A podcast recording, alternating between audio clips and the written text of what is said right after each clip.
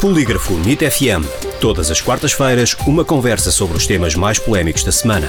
O Polígrafo vem à NIT FM para fazer o fact-checking das notícias que foram publicadas nas redes sociais, blogs e declarações de figuras públicas. Em direto à quarta-feira e para ouvir em podcast em nitfm.pt. Com Rui Barros e Sara Beatriz Monteiro. Bem-vindos a mais um Polígrafo NIT FM. Como sempre, temos o fact-checking semanal com o Polígrafo e a jornalista Sara Beatriz Monteiro. Olá, Sara. Olá, Rui. Hoje começamos com as eleições do Brasil e um suposto vídeo onde Lula da Silva defende o fascismo, o nazismo e qualquer outra coisa menos democracia. Será que este vídeo é genuíno ou terá sido manipulado ou adulterado? Lula da Silva nunca defendeu o fascismo e o nazismo. Através de ferramentas de análise de imagens, percebemos que o vídeo foi manipulado. As imagens originais foram captadas em setembro de 2017. No entanto, o discurso de Lula da Silva foi cortado e reorganizado para parecer que o candidato à presidência do Brasil passa uma mensagem diferente da real. Conclusão: esta publicação é um conteúdo manipulado. Entretanto, está a circular no Reddit uma captura de ecrã de um resultado de candidatura ao mestrado integrado em Medicina da Universidade Católica Portuguesa. Supostamente, esta captura de ecrã mostra que um aluno entrou com uma média inferior à de outros candidatos. É verdade? Sim, é verdade. Este estudante entrou no curso de Medicina na Católica com uma média de 15,81, isto porque é descendente de um benemérito da Universidade. Segundo o regulamento da instituição, há um contingente especial para descendentes em linha reta de beneméritos insignos da Universidade que se candidatem durante a vida do benemérito eh, em causa. Ou seja, a informação partilhada nas redes sociais é verdadeira.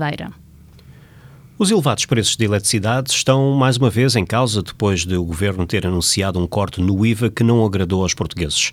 No Facebook, há um post que mostra uma tabela dos preços da luz em vários países europeus, com destaque evidente para Portugal e Espanha no topo, ambos com o valor mais elevado de 106 euros por megawatt-hora. Será fiável este quadro?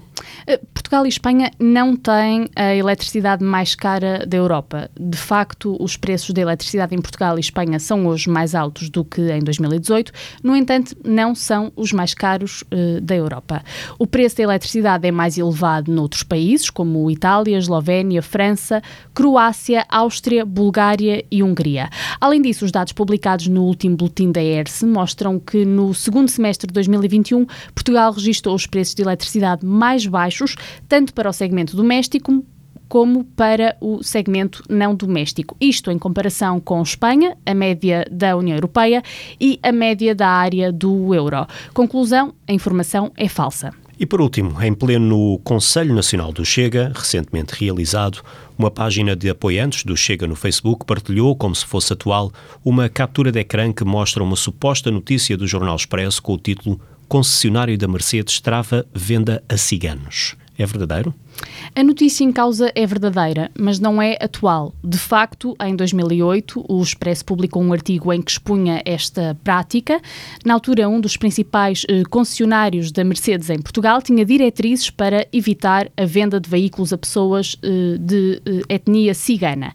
Em resumo, a imagem que está a ser partilhada nas redes sociais refere uma notícia real, mas que foi publicada há quase 14 anos, quando Chega nem sequer existia. Por isso, o polígrafo atribui a esta publicação o carimbo descontextualizado. E ficamos por aqui por hoje e voltamos para a próxima semana então com mais um Polígrafo NIT FM. Podem ler mais uh, artigos do Polígrafo em polígrafo.sapo.pt. Obrigado, Sara, e até para a semana. Obrigada, Rui.